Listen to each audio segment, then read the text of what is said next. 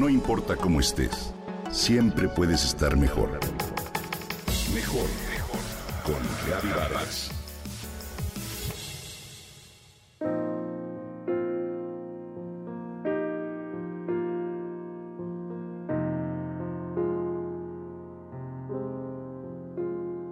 Hoy en México conmemoramos el Día de los Abuelos, en una especie de homenaje a esos hombres y mujeres de la tercera edad que destacan por su paciencia, experiencia y comprensión. A mis padres y a mis suegros se les ilumina el rostro cuando aparece la carita de mi hija en el teléfono. ¿Cómo hago para verte en la cuarentena? le preguntaron cuando ésta apenas comenzaba. No puedo ir a tu casa, no puedo abrazarte, le contestó mi hija. Pero ¿sabes qué sí puedo?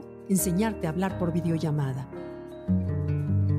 Pasados los días, así se han hablado entre abuelos y nieta, gracias al que no se ponen en riesgo ni unos ni otros.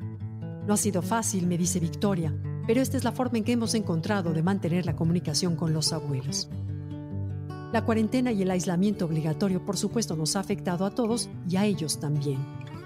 Hoy los abuelos por su edad son los más sensibles a los que debemos proteger.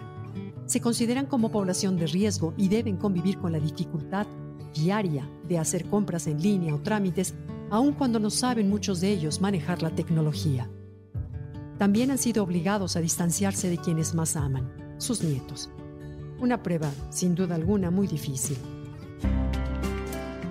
Me entretengo en mis lecturas y hago panqueo, galletas, pero cómo añoro esos paseos por las calles de mi colonia o mis visitas a la iglesia. Dice una abuela activa cuya vida se ha visto modificada en estos últimos días y que de vez en vez le entra el pesar por no disfrutar a sus nietos. ¿Cómo podemos ayudarles a que se sientan mejor? Una de las cosas más importantes a tener en cuenta es recomendarles reducir las horas frente a la televisión y el estar pendientes de las noticias. Hablar con ellos para que si bien no estén alejados de lo que pasa, sí reduzcan su consumo de información. Vale la pena sugerirles lecturas, cursos, series recomendadas o actividades en línea como manualidades. Es importante evitarles ansiedad sobre las cifras de la enfermedad.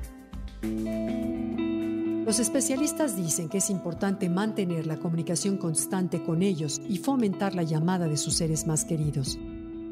Y lo que nos toca es tener la paciencia para explicarles a distancia cómo funciona la tecnología. Puede sugerirles que vean las películas de su época ya sea en línea o en cable o en televisión satelital. Si están acompañados, hay que recomendarles que hagan actividades en conjunto, como ordenar cajones o acomodar fotos. Si están solos, es importante que la persona que les lleve las compras pueda hacerles un rato de compañía con la distancia e higiene que amerita. También es importante que se mantengan activos, que lean, cosan, cocinen, que tejan para mantener coherencia y agilidad mental. La lectura, por ejemplo, es una de las actividades cognitivas que se recomiendan, pero también puedes hacerles llegar revistas de crucigramas, sudokus o sopas de letras. Sobre todo, instalarlos a mantener su rutina diaria con horarios para despertarse, alimentarse e incluso dormir. Lo más importante es que se quiten la pijama y se vistan y arreglen para empezar el día, justo como si fueran a salir.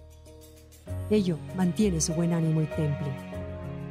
Es muy importante también darles siempre una visión positiva de este asunto y animarlos a que todo esto pasará lo antes posible.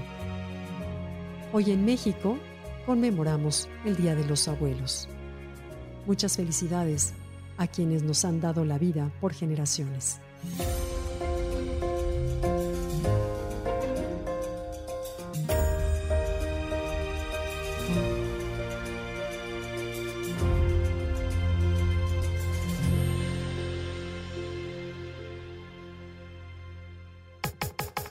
Comenta y comparte a través de Twitter.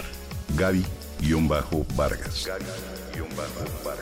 No importa cómo estés, siempre puedes estar mejor. Mejor, mejor. Con Gaby Vargas.